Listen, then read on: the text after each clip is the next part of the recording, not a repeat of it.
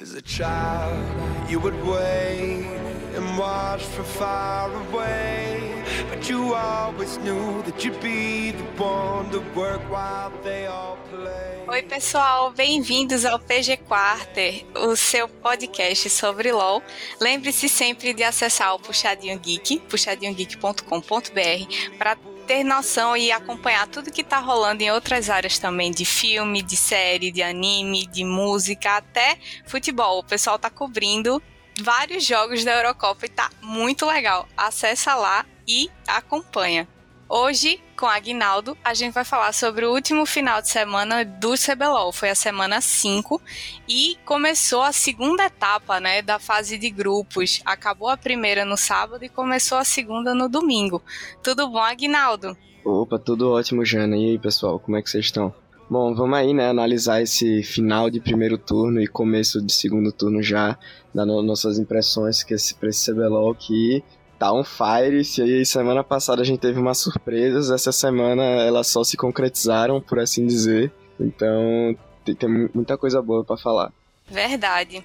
Esse patch, essa, esse final de semana já rolou no patch 11.13 que foi o patch que finalmente veio o nerf do Ruptor Divino, mas eu fiquei meio decepcionada com o nerf. Eu achei que ia ser um nerf mais pesado, mas o único nerf que ele teve, na verdade, foi para Ranged. Então, bonecos Champions Range tiveram um nerf de, em vez de dar 12% de dano da vida máxima do alvo, ele agora passa a dar 9%.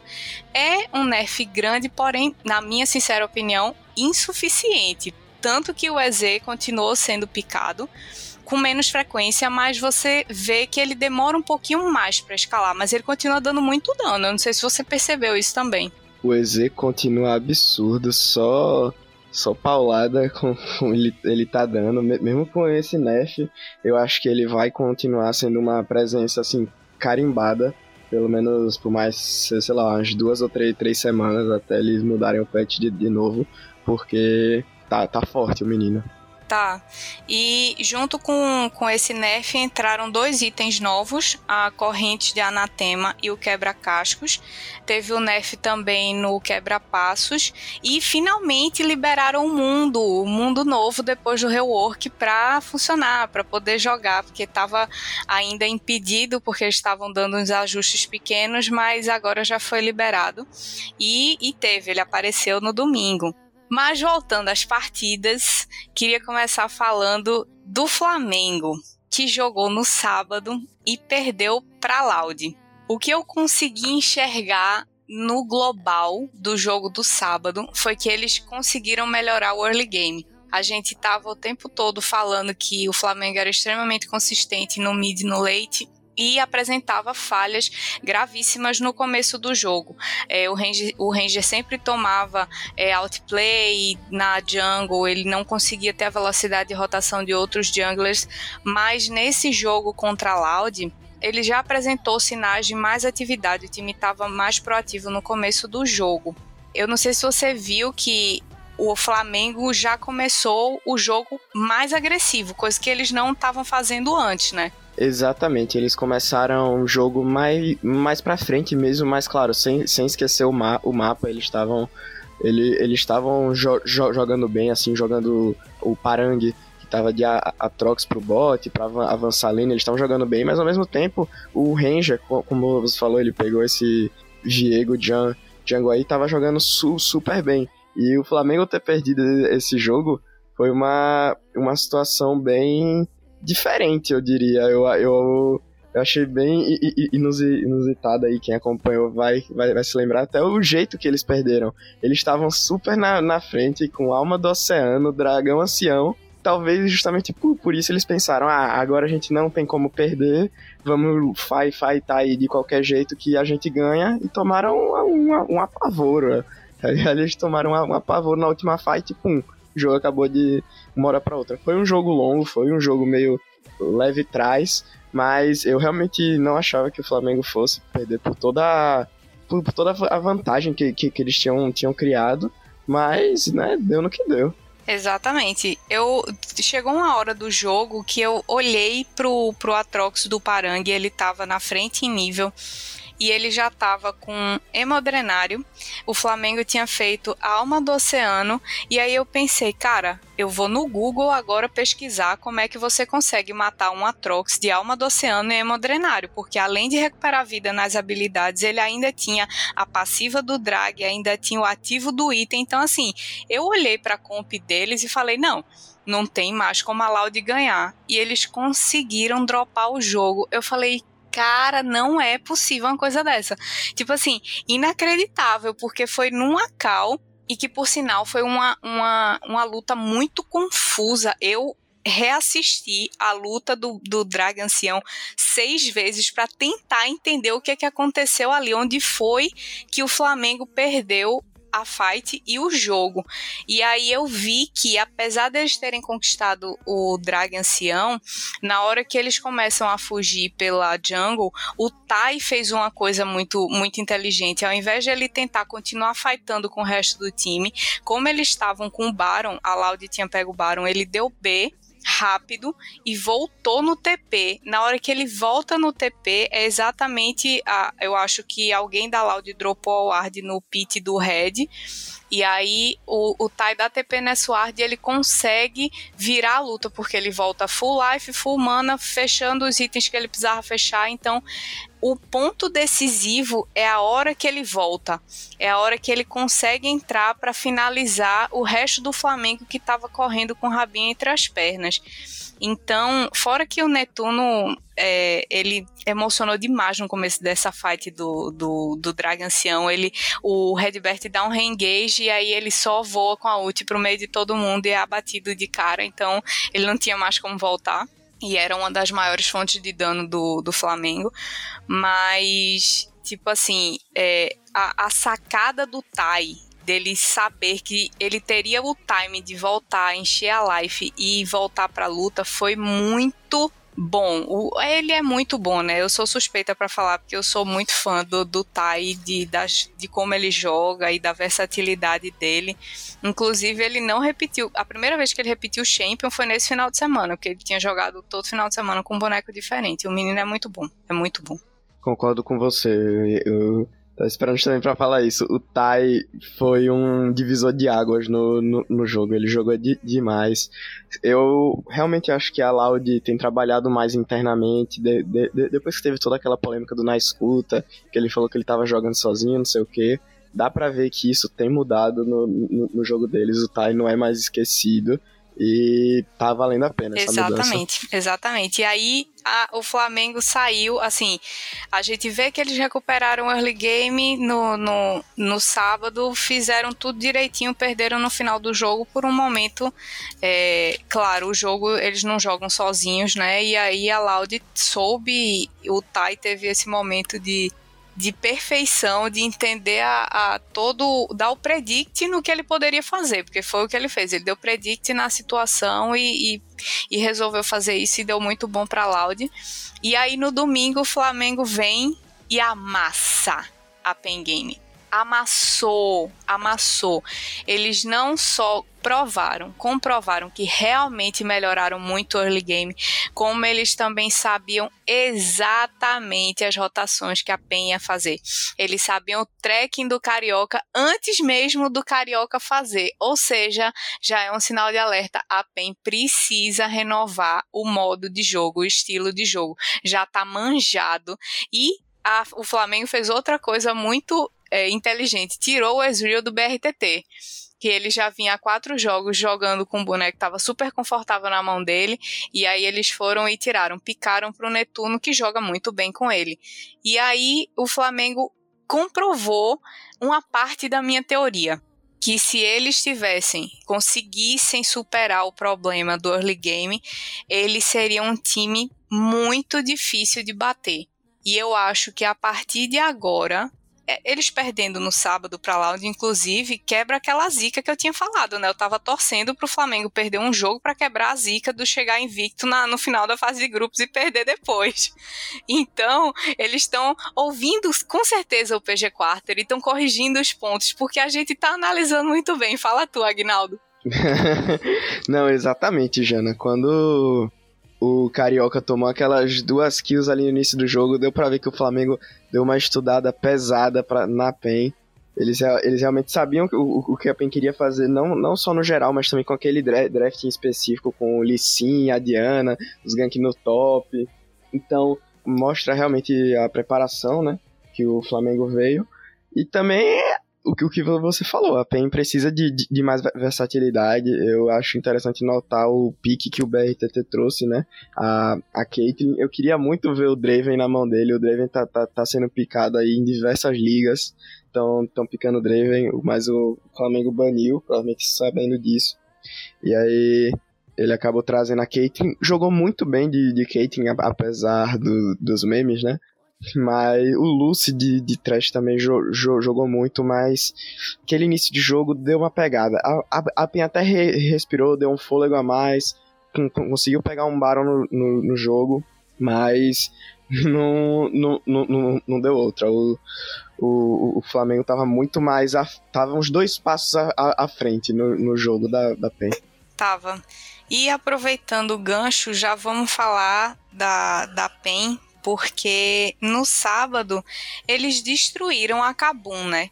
Eles acabaram com a Kabum. Foi um jogo tão unilateral que assim, eu fiquei é, para quem não sabe, eu adoro fazer as anotaçõezinhas. Eu sou super boomer, assim, eu tenho um caderninho com canetinhas coloridas e eu faço as anotações dos jogos. Então, no jogo da PEN contra a Kabum no sábado, tem assim, meia pagininha singela, porque não tinha o que falar a PEN dominou o jogo totalmente, desde o começo até o fim. E até eu fiquei meio desconfiada quando o BRTT picou Ezreal. Eu falei, caraca, velho, nerfaram o Ruptor Divino e ele tá insistindo no boneco. Não é possível uma coisa dessa. Mas foi muito a, as respostas que a PEN tinha para todos os ganks, os engages da Kabum, o jogo todo mecanicamente de macro foi, foi tão perfeito que, que assim, não dava muito para ver brechas onde a Kabum pudesse evoluir. E eles tinham uma comp bem forte, porque eles trouxeram o, a Gwen com o Weiser, o, o Ryze com o Evrote, a Caixa do Dzave com o Galho do Escuro. É, e o Tim pegou Renekton, que eu achei que ele não estava muito confortável com esse pique, não. Mas mesmo assim, o robô se destacou, o Carioca se destacou, o, o BRTT, Ezreal, né, com esse nerf ridículo, que na verdade precisa nerfar mais esse ruptor divino. Também arrasou, o Luz estava de Leona, e aí a PEN dominou o jogo. Quando chegou no domingo contra o Flamengo, sequelou. Que, que PEN era essa? Não sei. Não chegou para jogar eu não sei se a sensação que você teve também foi essa, que no domingo a PEN estava totalmente perdida. Como o Flamengo bagunçou o early game deles, eles estavam meio tipo é, procurando soluções, mas também não estavam muito, muito assim, entre si, o time entre si não estava muito organizado. Essa foi a impressão que eu, eu tive. Eu acho que a PEN é, não reconheceu o Flamengo, não se preparou direito para o jogo acabaram indo como se fosse, sei lá, qualquer outro time, foram jogar a mesma coisa de sempre, e o Flamengo mostrou a que, a que veio. Foi um, foi um passeio assim de macro, eu diria que o Flamengo deu justamente por essa, sei lá, fal, falta de preparação da PEN, eu diria. Até porque eles devem ter vindo meio mal acostumados do sábado, porque no, sábado eles fizeram qualquer co coisa ali, ganharam o jogo no, no passeio mesmo, não teve jogo. Foi um, foi mais um caso da doença do, do pássaro. Eu, eu acho interessante notar mais uma vez o Tinoz vindo com piques diferentes. Dessa vez ele pegou o Renekton, que apesar de estar tá sendo uma pre, tá tendo uma presença relativamente maior no, no mid, é, o Tinoz, que nem eu falei nos outros podcasts, não, não costuma jogar com esses, esses bonecos. Ele jo jogou, não, não jogou mal, mas o, o BRTT com esse EZ deu um dano absurdo, tremendo. Esse, esse nerf aí que supostamente deram no EZ, acho que não, vai, não, não foi sim, sentido não, por ninguém. É, ou nerfam o boneco, ou nerfam mais o Ruptor Divino pra Ranged, porque é, o que fez foi atrasar só o jogo do, do Ezreal. Não, não fez tanta diferença assim. Ele continua dando muito dano, continua muito roubado. Não, eu acho que o, o Nerf ainda vai precisar de mais algum ajuste. E, e eu concordo com você quando você falou na, que a PEN talvez não tenha respeitado tanto o Flamengo. Eu acho que a PEN foi muito snob para esse jogo, achando que como o Flamengo tem um early game fraco a gente tem um early game forte, a gente vai conseguir dominar o jogo desde o começo. E aí a, o Flamengo deu essa rasteira na PEN e, e a PEN tinha uma comp de SIG. Eles eram muito fortes para focar um objetivo, é, tipo torre principalmente, e conseguir fazer com, com rapidez. Mas eles deixaram o Flamengo passar tanto na frente. O Viego do Parangue conseguiu vantagem muito cedo. O Rumble do Ranger não estava dando muito dano no começo, mas depois é um boneco que inevitavelmente vai dar muito dano na ult no, com o passar do tempo.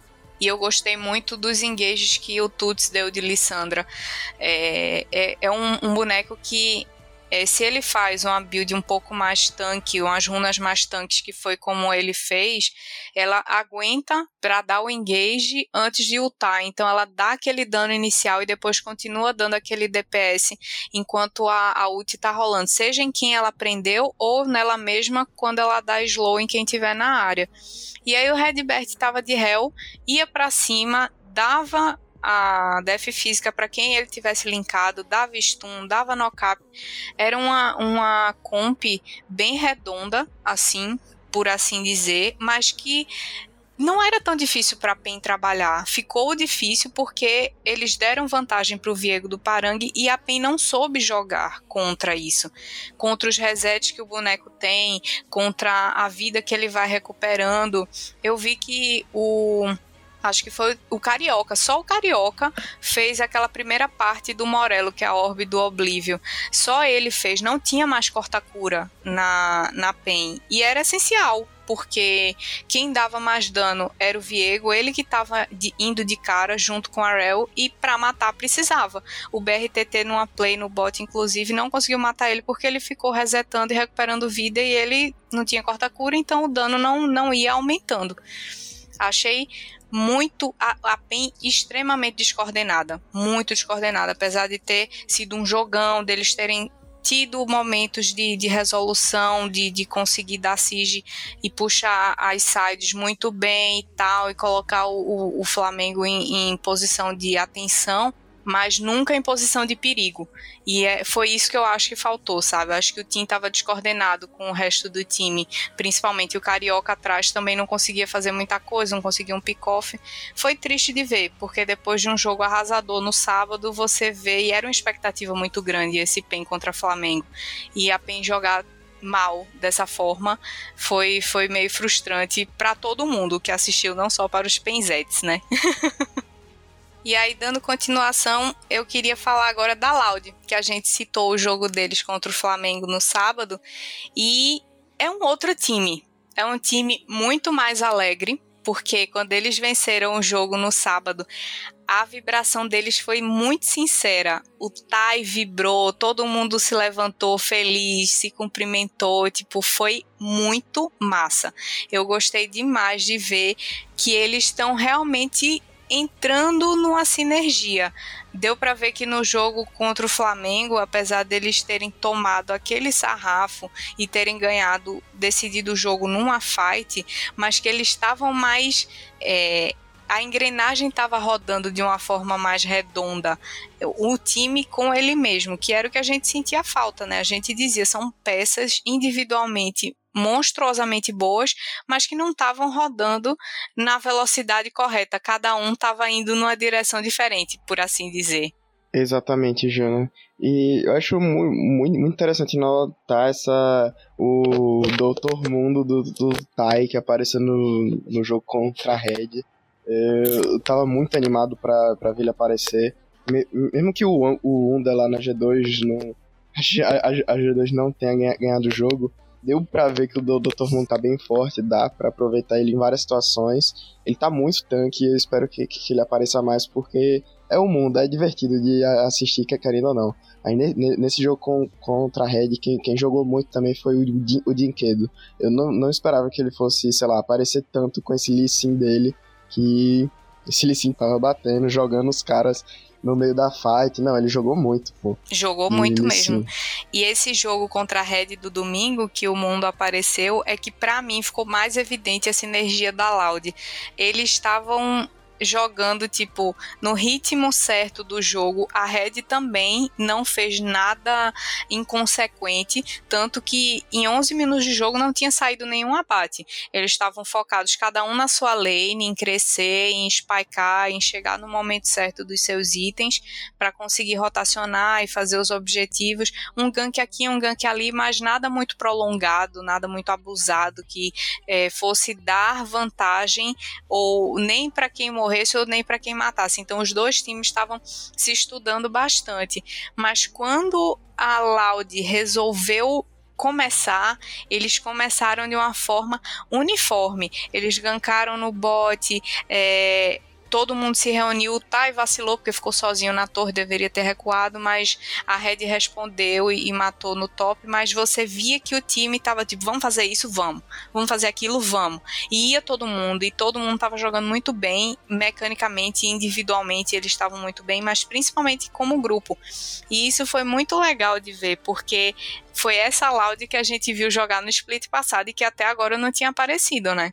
É, não, eles cresceram muito nessa, nessa última semana. Até esse motivo aí que você falou, que a primeira kill só foi sair lá pros 13 mi minutos. Isso não é o que você esperava, eu acho que de, de, nenhum dos dois times, na verdade, nem da Red, nem, nem da Loud. Isso, isso, isso mostra uma mudança de perspectiva muito grande e eu arrisco dizer que talvez a Loud tenha encontrado o estilo de jogo deles. Eles agora só vão, só vão para frente, estudar mais os, os outros times e manter essa proatividade, né? Que era o que estava faltando ali na, naquele meio do primeiro turno, que eles estavam bem, bem apagados e tal. Agora não, eles estão ganhando e ganhando assim com impondo um certo re respeito, sabe? Jogando mu muito mais como um time. Pô, eles viraram uma fight contra o Flamengo em pura sinergia, em puro timing de, de, de, de jogo. Contra a Red foi a, uma, uma, coisa parecida, assim, foi eles saberem jogar no, no tempo certo, entender o momento dos, dos campeões que eles estavam usando e só da, a partir daí pa, partir para cima. Então, eu tô muito animado em ver o que a Loud tem para mostrar agora nessa volta, né? Exatamente, porque a Red tinha feito já três drags e aí é, e a Loud só tinha feito um. Daí eles foram pro Baron e aí foi nessa fight que eles tentaram startar, e a Red foi contestar, depois a Red foi começar e eles contestaram e eles conseguiram virar o jogo aí. Mas não tinha nenhuma, tipo, grande diferença que eles estivessem tomando da Red nem nada. É, foi uma loud boa, assim, que você reconhecia cada player em cada jogada e no time como um todo.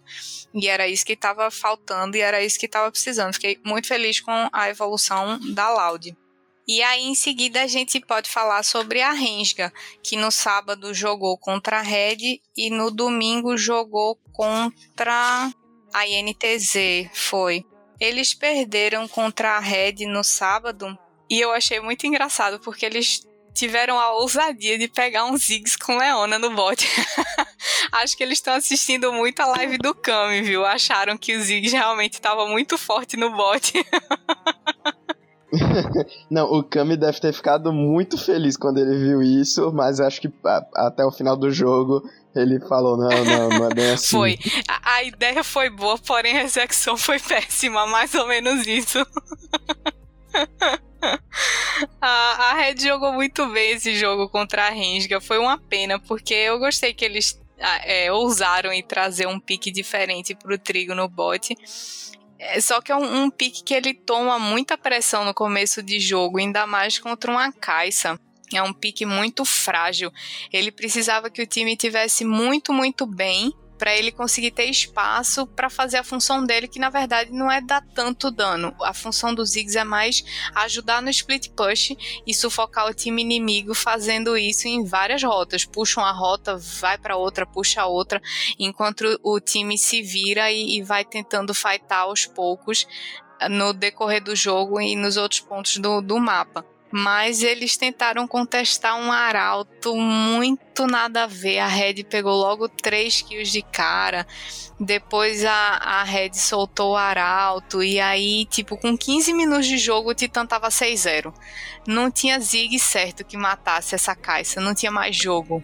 Não, exatamente o que você falou. O o Titã tava muito forte. E assim, o EZ do, do Yuri no, no mid, eu gosto de, de ver. Ele jogou bem.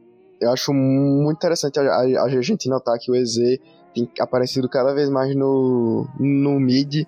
E eu acho que, assim, se ele não, não tomar mais, mais, mais ganks, talvez esse seja o lugar que ele tá, a lane, que ele, ele tá de, de, destinado. Porque tá muito forte, principalmente contra o, o Avenger, que pegou uma, uma Lulu, né? Que que fica dando mais, mais, mais piozinho, não, não, não vai tanto pra frente e tal. Mas a Red jogou muito bem. O, Gigo com o, o Kong tava acertando umas ults insanas. E o Titã, assim, de, desde o início do jogo ele já, já tava forte. Então foi, foi uma questão de tempo até ele fechar dois, três itens e, e ninguém conseguir parar mais. Pois é, e olha que nessa dominância toda, a Red ainda deu umas duas entregadas, assim, é, aquele velho mid-game problemático deles, né, das tomadas de decisão, do, da transição do mid pro late game, mas eles já estavam muito mais fortes, então essas entregadas que eles deram permitiu que a Rensga desse um push bem grande no mid, mas eles conseguiram se segurar. Exatamente por causa da diferença da vantagem que eles tinham, eles conseguiram se segurar. Mas se essa diferença talvez fosse um pouquinho menor, se a Rensga não tivesse aberto tanto é, essa vantagem no começo do jogo, talvez nessas entregadas que rolaram no mid game, a Red não tivesse ganhado que foi o prejuízo deles no domingo. É, é, foi essa danada dessa entregada do, do mid-game. Eles oscilam muito com relação a, a, essa entregada. E tem final de semana que eles conseguem segurar, vai tudo bem, e tem final de semana que parece que dá um retrocesso e eles voltam a fazer as mesmas besteiras.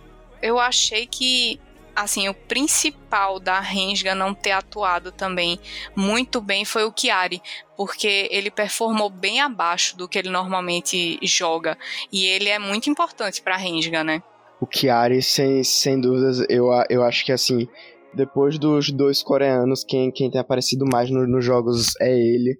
Ele até tentou dar umas ults de Nocturne e tal, mas eu sim, eu sim senti falta dele nesse jogo. Até quando a, a Rensga tava aproveitando ali aquela vantagem no mid-game que a Red, Red deu uma entregada, né? O Chiari, ele tava meio. Ele, ele, ele tava pra trás, eu senti ele meio away nesse jogo, que eu, eu não costumo ver ele assim nos, no, nos jogos em geral. Ele é, um, ele é um player que talvez dos brasileiros é um dos, um dos que melhor se comunica com os coreanos, mas nesse jogo ele tava, tava complicado. Pois é, e essa diferença de Rensga com Chiari bem e Rensga sem Chiari bem, a gente consegue ver exatamente no jogo do domingo. Eles jogaram contra a INTZ, o Chiari picou Viego e a Rensga se mobilizou para dar vantagem para ele logo no começo do jogo e tipo foi praticamente protect de Chiari.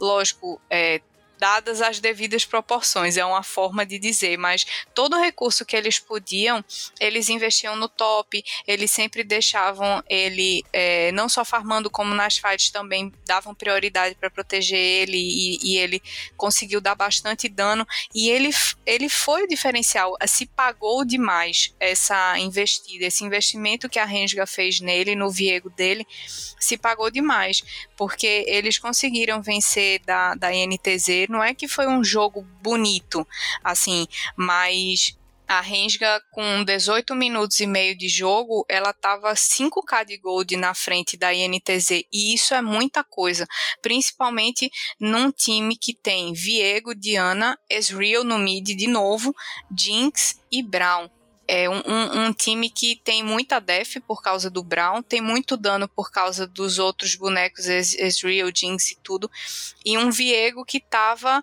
zaralhando o jogo. Então a INTZ se deixou levar totalmente assim, embalada pelo, pelo ritmo da Rensga, porque é, a, a Rensga dominou o jogo a partir do momento que eles disseram, ok, a gente vai dar prioridade pro, pro Chiari. Tanto que ele foi o First Blood. Ele ganhou, ele pegou o First Blood no jogo.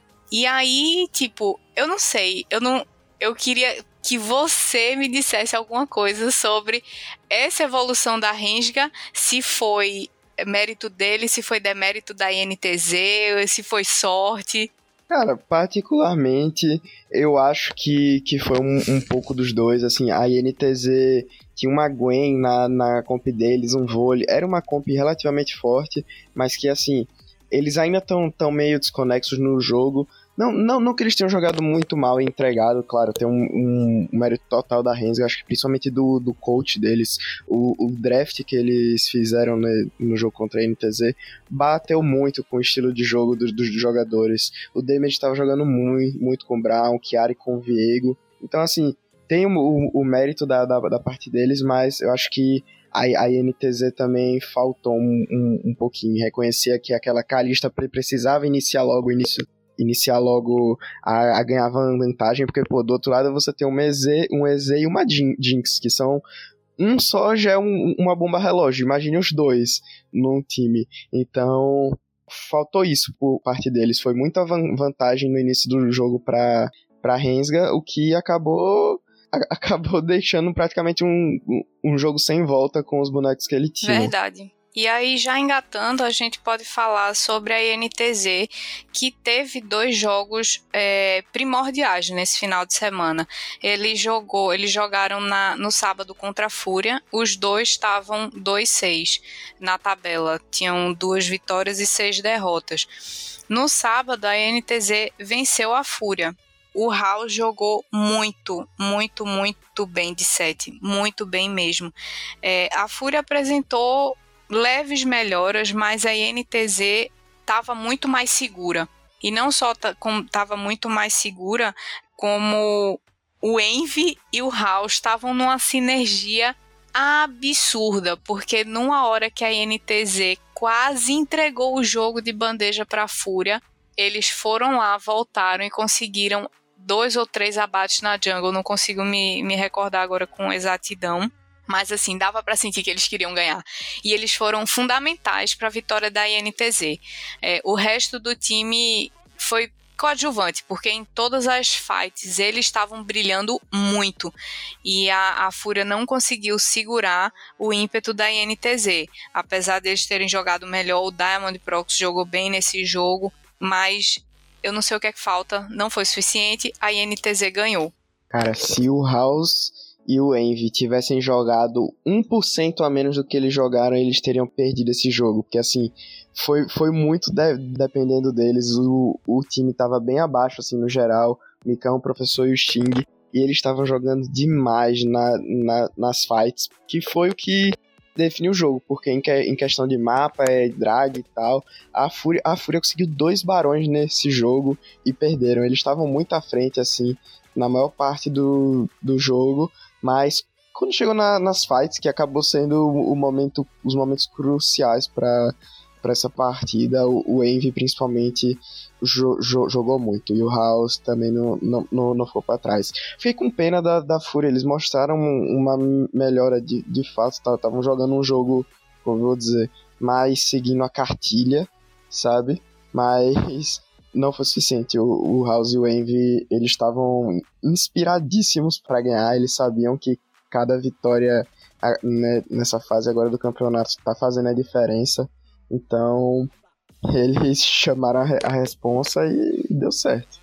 É, e eu, eu continuo dizendo, eu acho que o rendimento do Micão tem caído não por conta dele, mas porque o, o, professor várias, em vários momentos ele se põe em situações onde ele toma engage e aí o Micão fica desprotegido, porque não é função do resto do time proteger ele, é muito mais do suporte, apesar do suporte não ser babá de ADC, mas no meio de uma fight ele tem que priorizar o dano máximo da sua equipe. Então se, se esse dano máximo a pessoa que mais dá dano tem um DPS maior morre, a culpa é do suporte. Foi o suporte que não jogou direito, não é o time, é o suporte.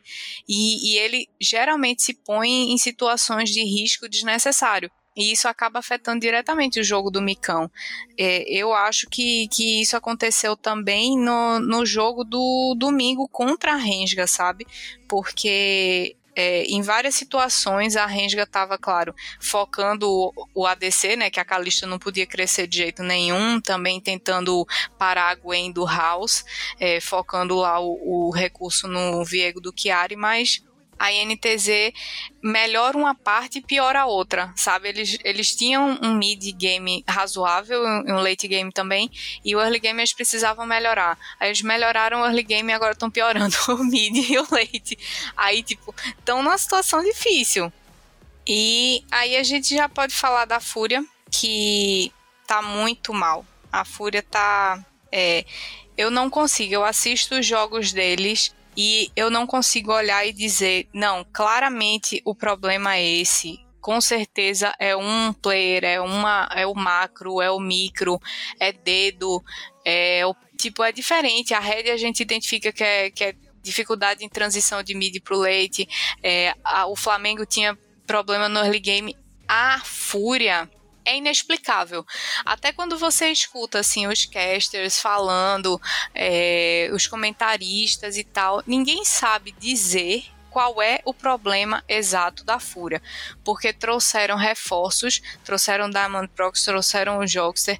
Individualmente, os players são muito bons, mas mesmo assim o jogo não roda do nada eles começam a fazer umas coisas totalmente aleatórias. Jogam bem no começo, o Diamond Prox pega uns ganks, dá umas kills, dá vantagem aqui e ali, de repente todo mundo joga isso no lixo. Ou então ele mesmo joga mal o começo de jogo e aí o jogo já não anda mais de jeito nenhum.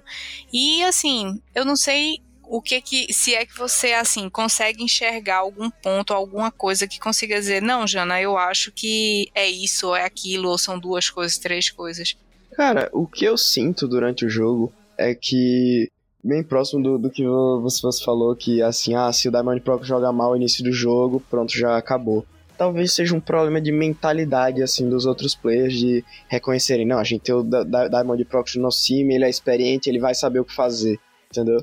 Isso também deve vir um pouco da, da coaching staff de, de tipo, não, de, deixa eles fazer, ele vai ele vai, sei lá, liderar vo vocês, mas não, ele é um jogador, tipo, eu, eu acho que eles têm que começar a trabalhar me me melhor com outras vozes durante o jogo, sabe? E como, sei lá, o Jockster e o N, que também são jogadores experientes, são jogadores muito, muito bons, o quanto eles podem agregar. Eu não sei exatamente se ou eles não estão sendo ouvidos, ou a visão deles bate de frente com a do, do Diamond Prox, e aí eles acabam o, o, jogo todo sem, sem, sem fazer nada, que é o que a maioria das vezes está acontecendo. Mas esse é o, o, o sentimento que eu, eu tenho, entendeu?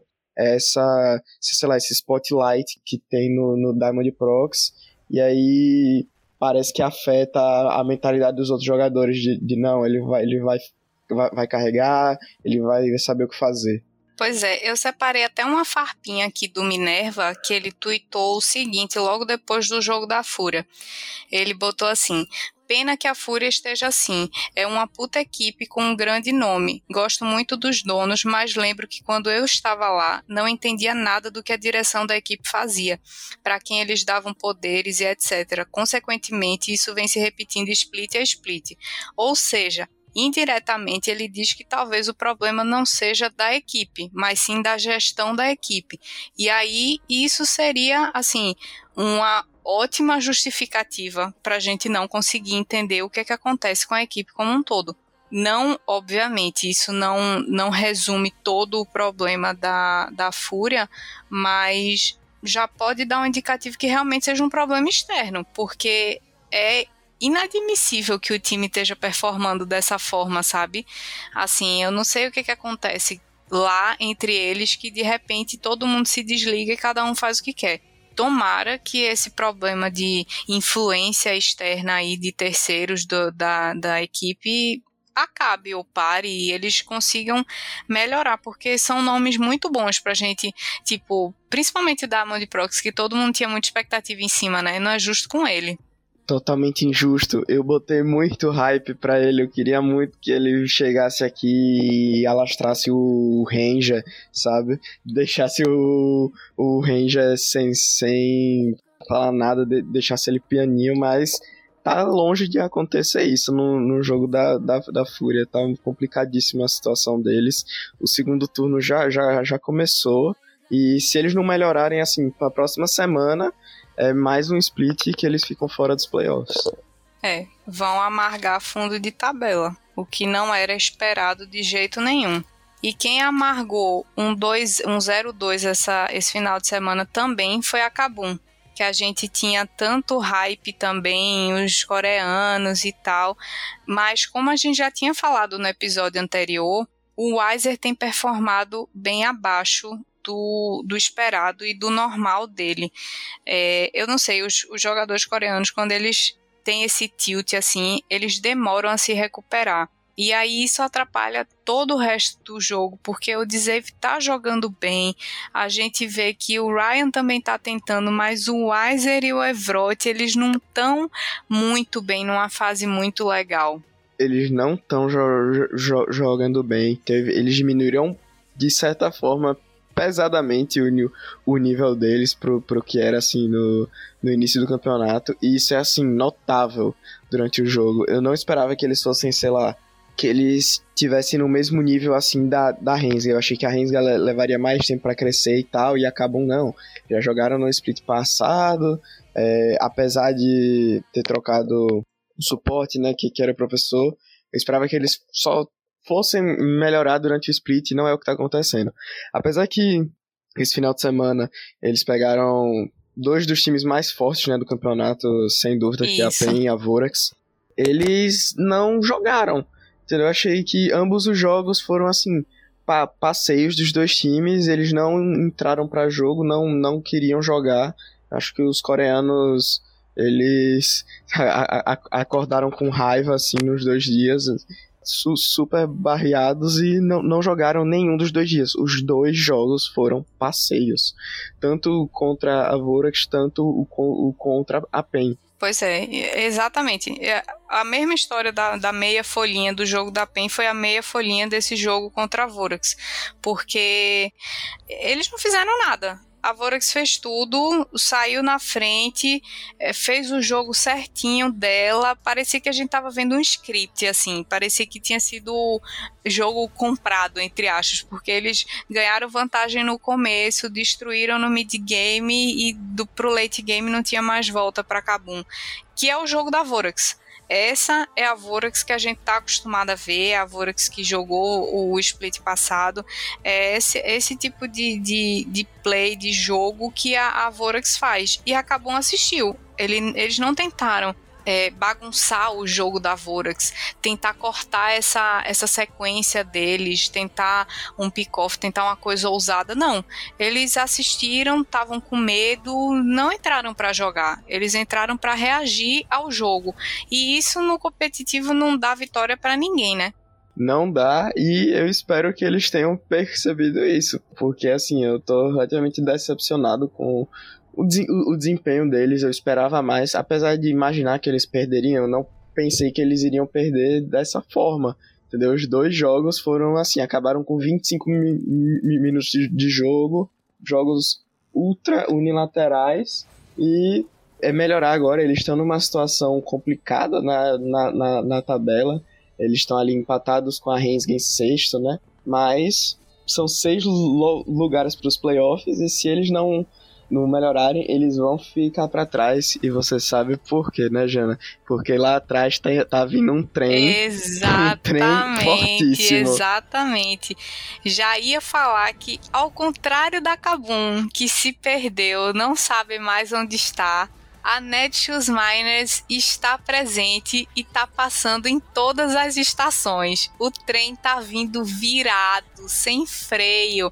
Eles estão jogando muito bem, já começaram a dar sinais desde a semana passada que vinham com estratégias novas, frescas e a gente tinha dito, abre o olho que os meninos do Academy quando entram para jogar, eles entram com vontade e eles querem subir para o time principal não deu outra. O desempenho deles foi tão bom que eles jogaram também esse final de semana. A sinergia é clara, é óbvia. Eles estão muito bem, entraram, eram as peças que faltavam para o time rodar direitinho. E como tá rodando, né, não, Agnaldo? Cara, eu acho insano é, verificar como, tipo, a entrada do o gato e do piloto na jungle e no, no mid, respectivamente, melhorou assim. Não só o time por causa deles, mas a gameplay de todos. O Truclax e o Drop jogaram muito esse final, esse, esse, esse final, do, final de semana, né? Então, assim, eles têm uma sinergia melhor do que tinham antigamente. Eles vieram do Academy, então com muita vontade de jogar. Eu já tinha dito, eu gosto muito do, do piloto de, desde que ele jogou ano passado o circuito desafiante. Eu hype, eu hypo ele. Ele é muito bom me mecanicamente, só precisa de tempo. E tempo é o que ele vai ter, porque ele, ele tá jogando muito no CBLOL e tende a continuar. Eles saíram com o 2-0 esse final de semana, ganharam da Vorax, que é um time fortíssimo. Todo mundo sabe a, a, da, da Vorax, chegou na final do CBLOL ano passado, ou split passado. Tava jogando bem esse split, ainda tá, mas o trem da Vorax veio muito forte, o trem da, da Miners veio mu muito forte e eu acho que ele não vai desacelerar não. Eu também acho que não. E tomara que não desacelere, porque é como eu tinha dito, é muito gratificante, é muito bom você ver um time novo, recente, ainda mais passando por tudo que eles passaram, é, por toda a mudança de time, é, de estrutura, enfim, de tudo aquilo que aconteceu lá no comecinho que a gente já comentou, eles estarem se destacando e vieram naquela escalada, devagar e sempre, como bons mineiros, né? Caladinhos, só comendo pelas beiradas, foram detonando e agora chegaram para mostrar que não tem medo de time grande que chegou em final de primeiro split, não. Eles vieram para peitar todo mundo e estão jogando muito, muito bem. Eles tinham uma comp no sábado, principalmente contra a Vorax, que eu queria destacar, porque era uma comp que dependia de flanco, porque tinha uma LeBlanc, então o, o, jogo todo era puxar a atenção do time para tentar a LeBlanc executar a, a backline, né? Os players mais fracos da Vorax. E o piloto fez isso muito bem. O Drop jogou muito bem de Ezreal e eles tinham muita chance de engage com Renekton, com Volley, com Leona. E a Vorax não tinha como responder isso. Eles sabiam que se eles conseguissem ficar fortes, o engage deles era superior ao desengage da Vorax. E como jogaram bem, cara. Eu não consigo parar de elogiar, porque assim, foi um show. Eles deram um show no sábado e deram um show no domingo contra a, a Fúria também.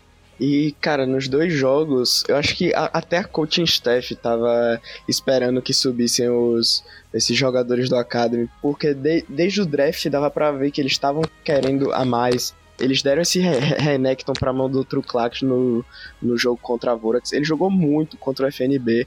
Ele, sa ele sabia que tinha um piloto na, na backline para ajudar, sabe? E o, dro o, dro o dropinho também de EZ tava dando muito, dano. Então o Truclax só ia, ia, ia pra cima, lutava, usava o quê? E pronto os caras morriam na fight, não tinha Lulu que deixasse vários gigantes para ganhar as fights. E com, contra a Fúria foi a mesma coisa, o, dro, o drop de EZ de, de, novo. Por favor, Riot, nerf, nerf, nerf esse EZ se você não percebeu ainda que ele tá muito forte. Mas eles jogaram muito, muito. Principalmente o Galho agora, o piloto no jogo contra a Vorax trouxe a LeBlanc, precisa de flanco. Agora ele trou trouxe um Galho, que é mais para engage e tal e jogou muito, jun junto com o gato de, Li, de Lee Sin, com uma proposta parecida. Então, assim, eu tô muito animado com essa ma ma Miners. Eu, eu gosto muito dessas surpresas de meio de split, os times que você não, não espera e do, do nada eles têm um step up e, e melhoram no, no geral. Então, assim, eu tô muito animado. Eles parecem assim, tão redondinhos já, entendeu? Eles já já, já se encontraram, claro, não é, um, não é um time perfeito, obviamente, mas comparado ao que, que eles mo mostraram em todo o primeiro turno, praticamente, é, é outro time, é, é um novo campeonato para eles. É, eu concordo demais com você, porque é muito gostoso você ver as reviravoltas do campeonato, né? Porque só aquelas, aquelas cartas marcadas, aquele pessoal que é figurinha repetida, é chato. É muito bom quando você vê gente nova, time novo, subindo e dando trabalho para time já consagrado. E para mim, o hype, eu consegui definir o meu hype em cima da Miners exatamente no jogo contra a Fúria. Apesar da Fúria não estar tá tão forte, mas eles tinham um time muito muito bom em todos os sentidos, com campeões fortes e de fácil execução, porque eles tinham Gwen, Shinzao, Akali, Tristana e Tarik. Então eles tinham stun, eles tinham engage, eles tinham invulnerabilidade de duas formas, com a ult do Tarik e o Shinzal com a sua própria ult. Eles tinham como engajar com a Akali que tá dando muito dano, tinham invulnerabilidade na Gwen. Então quando eu vi a comp da Fúria, eu disse, caraca, eles vieram para ganhar, botaram para decidir, vai ser difícil para Miners, porque eles não tinham tanto tantas formas de lidar com o time da Fúria assim. Apesar do Lissin para empurrar, o Galho para dar um knock-up, a Karma para dar escudo, mas não são, não são coisas tão fortes quanto as mecânicas que tinham no, no time da Fúria. Mas a Miner não quis nem saber, cara. O bot tá rodando com uma sintonia tão bonita que parece uma música. E recebeu o gank do, do gato e eles começaram a deslanchar. O Drop tá jogando com muita vontade, com muita vontade. E é muito gostoso de ver. Eu tô super hypada pra Miners. Eu quero ver eles na, nas quartas de final, pelo menos. Eu quero ver eles arrasando, porque se continuarem com essa vontade, eles vão longe. Para finalizar, a gente vem com a Vorax, que nesse final de semana acabou 1-1, mas é um time muito forte, né? Que não tem o que dizer. A gente não tem como falar que ah, porque perdeu um jogo no sábado para Miners, quer dizer, e ganharam da Kabum que tá mal das pernas, quer dizer que a Vorax não tá bem. Não, não é isso. É, a Vorax é um time extremamente forte. O jogo deles foi bem consistente com, contra a Netshoes Miners, mesmo tendo perdido. É, eles sabiam que não podiam se expor, eles se preservaram o máximo que deu para não dar espaço para o flanco do piloto, mas mesmo assim, no começo do jogo, eles vacilaram muito e a, a Miner soube aproveitar cada espacinho que eles deram, cada vacilo, cada erro, para ganhar. E já pro, pro domingo contra a Cabum, eles já não, não trouxeram erro algum. Foi aquela Vorax Sabe aquele menino que é o ou aquela menina que é o melhor da turma, que tira 10 e aí de repente numa prova ele tira 9,5 e chora, e na outra prova ele vai e tira 10, se pudesse tirava 11. Foi o que a Vorax fez. No sábado ela tirou 9,5 e no domingo ela tirou 11 é um time muito forte, não tem que falar. Os players individualmente, como o time, a sinergia do time, o Oz está jogando, eu não me canso de dizer, o Oz está jogando absurdos, é um ótimo suporte. Eu não sei se você consegue perceber que várias vezes, assim, quando a sinergia dele com o Yamp, com o Jungle e, e com o Matsukaze definem muito das lutas deles. Define, de, define muito. Acho que o tem, tem, se mostrado cada vez mais assim um dos grandes suportes, não só me mecanicamente, mas também a capacidade dele de, de jogar pelo time, sabe? Ele não fica só ali perto da DC, apesar de que quando ele fica com o Matsukaze. Tiveram alguns jogos aí nas semanas passadas que ele ficava só, só no bot com o Matsukaze e eles amassaram o bot. Principalmente no jogo contra a Red que teve no, na, na, semana anterior, eu, eu lembro bem, bem, dele. Mas principalmente a capacidade dele de jogar com os outros jogadores, com o mid, com o jungle ele sabe onde ele tem que estar tá no mapa. Eu acho que cada vez mais os suportes que têm se destacado são os suportes que jogam o, ma o macro, sabe? Suportes que estão no lugar certo, na, na, na hora certa. Eu acho que é isso que ele, ele tem apresentado concordo. Os suportes que trazem o a mais, né? Eles saem um pouco daquela casinha do básico do beabá e de repente dão um gank cedo no, no top, fazer uma rotação cedo para o mid junto com o jungle e isso tem feito toda a diferença. Assim, não, não tenho o que acrescentar sobre a Vorax, porque a gente sabe que é um time muito forte, a gente fica na expectativa para a semana que vem para ver como é que eles vêm, mas a gente sabe que é um time com fortes indícios, muitas chances de chegar, de passar para os playoffs com certeza, porque não acredito que eles vão vacilar uma sequência tão grande a ponto de cair o suficiente na tabela para não se classificar. Mas a gente sempre espera, né? O CBLOL pode ser uma caixinha de surpresas.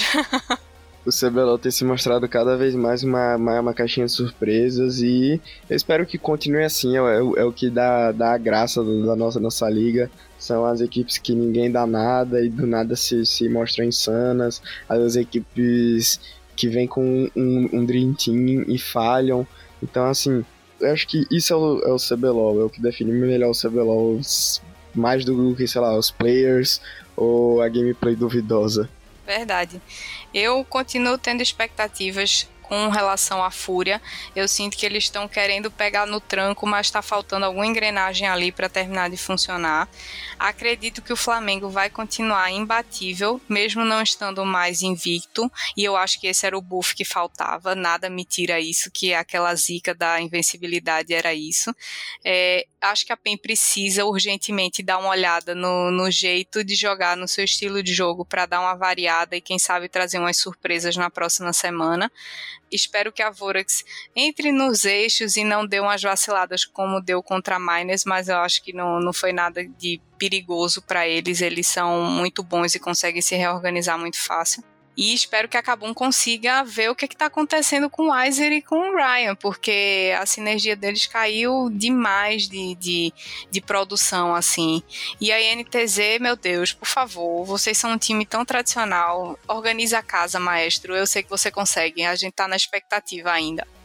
Então é isso, pessoal. Eu espero que vocês continuem acompanhando a gente todas as terças-feiras no seu podcast. Super queridinho, super amado. A gente tá amando fazer. Continue acompanhando, compartilhando com o pessoal, acessando o Puxadinho Geek. Muito obrigada, Puxadinho, pela oportunidade. Obrigada, Aguinaldo, pela companhia de sempre, trazendo sempre ótimas informações e contribuindo demais com o conteúdo pra galera. Muito obrigado, Jana. Muito obrigado, Puxadinho, pela oportunidade. Muito obrigado a todos vocês que assistem. Se quiserem fa falar diretamente com a gente, sempre lembrando, a gente tá com e-mail é. Então, ma mandem lá su su sugestões, ideias, qualquer coisa, na verdade, a gente vai ler e, e trazer aqui no futuro. Interage com a gente também no Twitter. A gente faz a cobertura no final de semana, postando lá, chamando as torcidas com as hashtags. Entra em contato com a gente lá também, participa, que é muito legal essa interação no Twitter. Então é isso, pessoal. Um beijo grande e até a próxima. Tchau, tchau.